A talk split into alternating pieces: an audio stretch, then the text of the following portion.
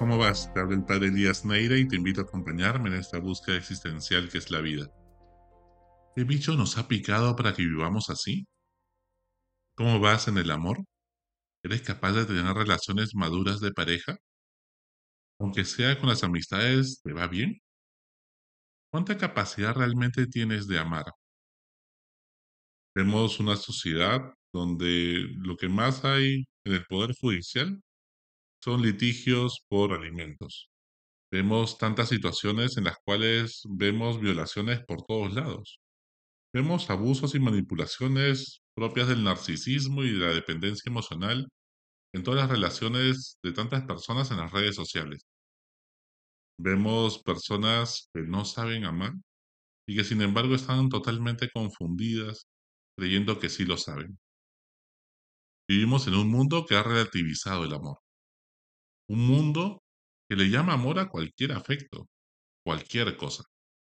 Los dos males de nuestra época son el narcisismo y la dependencia emocional. Un mundo que confunde amor propio con egocentrismo. Confunde dignidad y honor con narcisismo. Una sociedad que buscando el amor se contenta con limosnas de cariño, queriendo amar, genera dependencias emocionales que le desgarran el corazón y hieren la piel. ¿En qué momento el poliamor se volvió una opción? ¿Cuándo fue que nos contentamos con relaciones abiertas en vez de amores a prueba de duras dificultades y de la distancia? ¿En qué momento dejamos de creer en el amor para toda la vida? Quizá tanto romanticismo, pues nos ha hecho muchísimo daño, cuando la realidad del amor es un amor cotidiano que se va construyendo día a día. ¿Cuánta gente que sigue creyendo en el mito de estar tirado en el sillón esperando que el amor pase por su vida, que pase el príncipe azul o la princesa rosada? No es así, no es suerte. Las relaciones de, pareja como de amistad, el amor se construye día a día. No es que uno tenga suerte, es que implica dedicación, implica detalles, implica decir un sí todos los días. ¿En qué momento negociamos amor por celos tóxicos? ¿En qué momento se jodió el amor? Quizás todo comenzó con mamás que no querían ser madres sino amigas de sus hijos, para no envejecer como maléfica. Quizás todo comenzó con papás que se sentían culpables por tantas veces estar ausentes y buscaron compensar todo con dinero, comida rica y regalos. Quizá el problema son las ideas que nos metió en nuestra conciencia Disney desde hace varias décadas y Coca-Cola sobre lo que era la felicidad y lo que era el amor. Romantizó todo. Cuando cada vez nos apartamos de la realidad, es que nos volvemos más inmaduros. Quizás el problema comenzó con apegos ansiosos e inseguros. Lo cierto es que esta generación es de cristal, no solo porque no asimila la frustración, sino porque cuando se caen o tienen un problema, no saben a quién llamar y se aíslan. No tienen redes de apoyo porque se pasaron más tiempo en un videojuego o tiktokeando en vez de cultivar amistades duraderas y una vida familiar que les haga no solamente decir que nacieron de la misma madre o padre, sino que realmente son hermanos. No hay sufrimiento más grande que estar crucificado solo. Cualquier cruz se soporta si es que no se está solo. Quizás ese es el problema de fondo en el siglo XXI y uno de sus síntomas es la eutanasia y otros muchos males y problemas de salud mental, como la ansiedad, por ejemplo.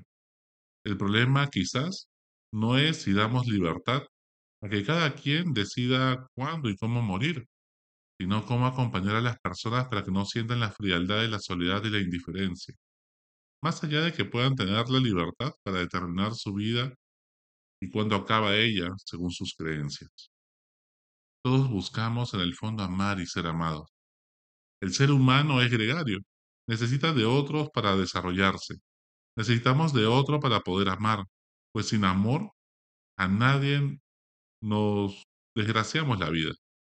Tanto la investigación más larga del mundo de la Universidad de Harvard, que versa sobre la felicidad, y que es actualmente dirigida por Waldinger, como también Yuval Harari en su libro Sapiens, libro afamado durante el 2000, este siglo XXI, nos dicen que el ser humano ante todo es un ser sociable, que gracias a ello es que ha podido evolucionar y crear una civilización. Tener vínculos profundos con la familia y amigos más cercanos es lo más importante para ser feliz.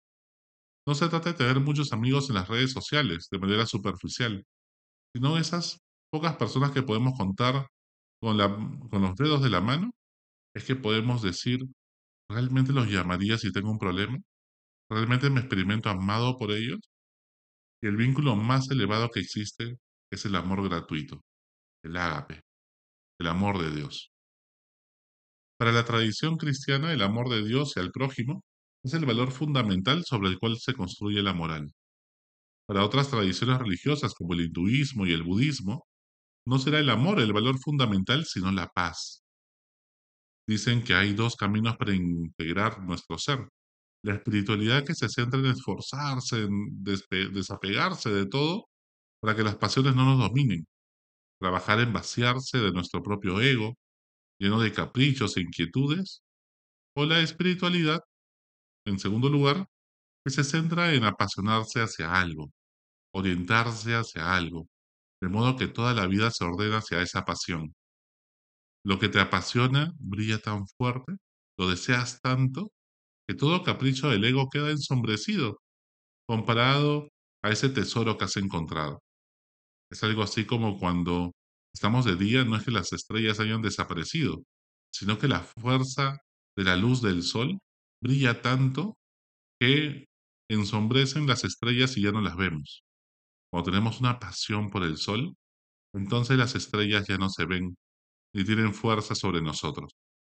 Así también hay dos formas de limpiar un balde lleno de agua sucia. El primer método es sacar de a pocos el agua sucia con nuestras propias manos o con una pequeña cucharita.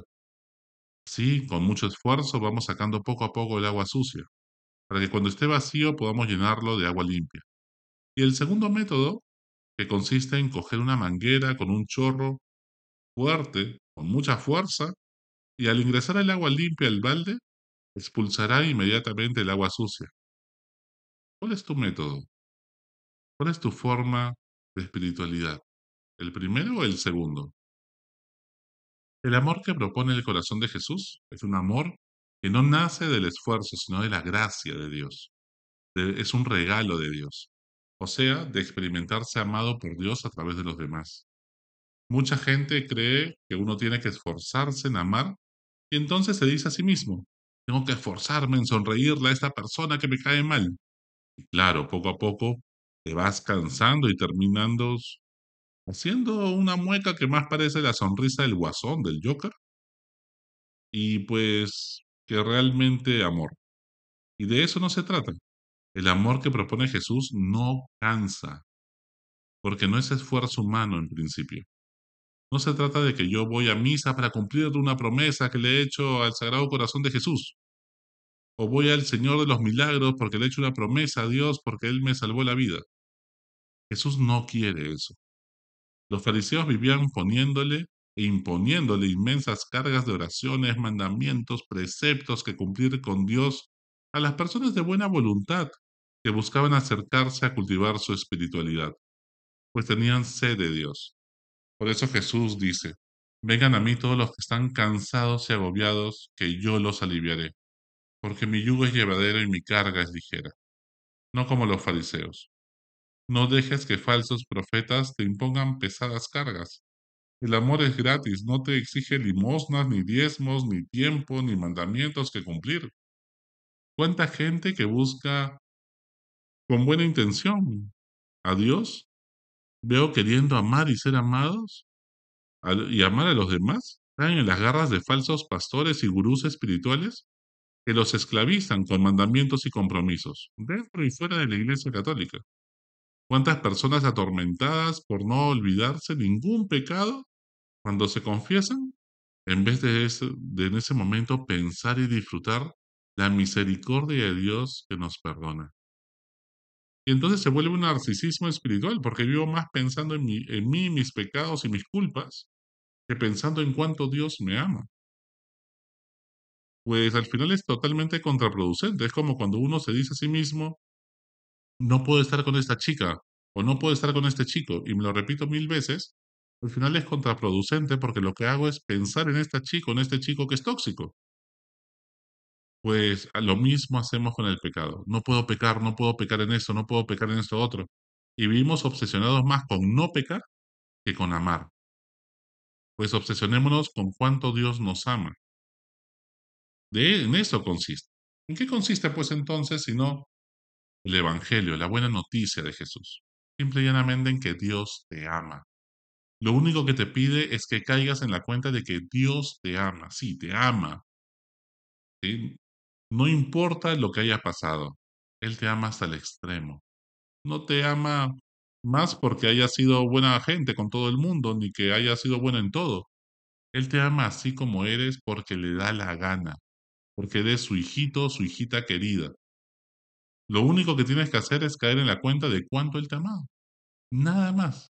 Mira tu historia personal, lo que tú has vivido. Date cuenta, toma conciencia, descubre la mano providencial de Dios. Toma conciencia de tantas casualidades que no pueden ser casualidad. Y cuando te experimentas amado gratis, cuando ni tú ni yo lo merecíamos, eso te cambia la vida. Cuando ves cómo Dios sigue teniendo esperanza que tu corazón y el mío pueden cambiar, eso te cambia la vida. Cuando experimentas amado gratis, cuando pues no lo merecíamos, en el peor de nuestros días, Él te ha amado te llena de asombro, te llena de esperanza, de humildad, al sentir que no mereces tanto amor, y poder decir con Pedro, apártate de mí que soy un pecador. Soy poquita cosa ante todo tu amor inmerecido. Y entonces tu corazón rebalsa de alegría, de paz, de amor, de generosidad, porque quieres amar a todos, quieres ponerte al servicio de los demás, quieres dar la vida, le sonríes a todo el mundo, los abrazas, Quieres llenarlos de beso hasta tu peor enemigo, el que te cerrucha el piso, el que habla mal de ti.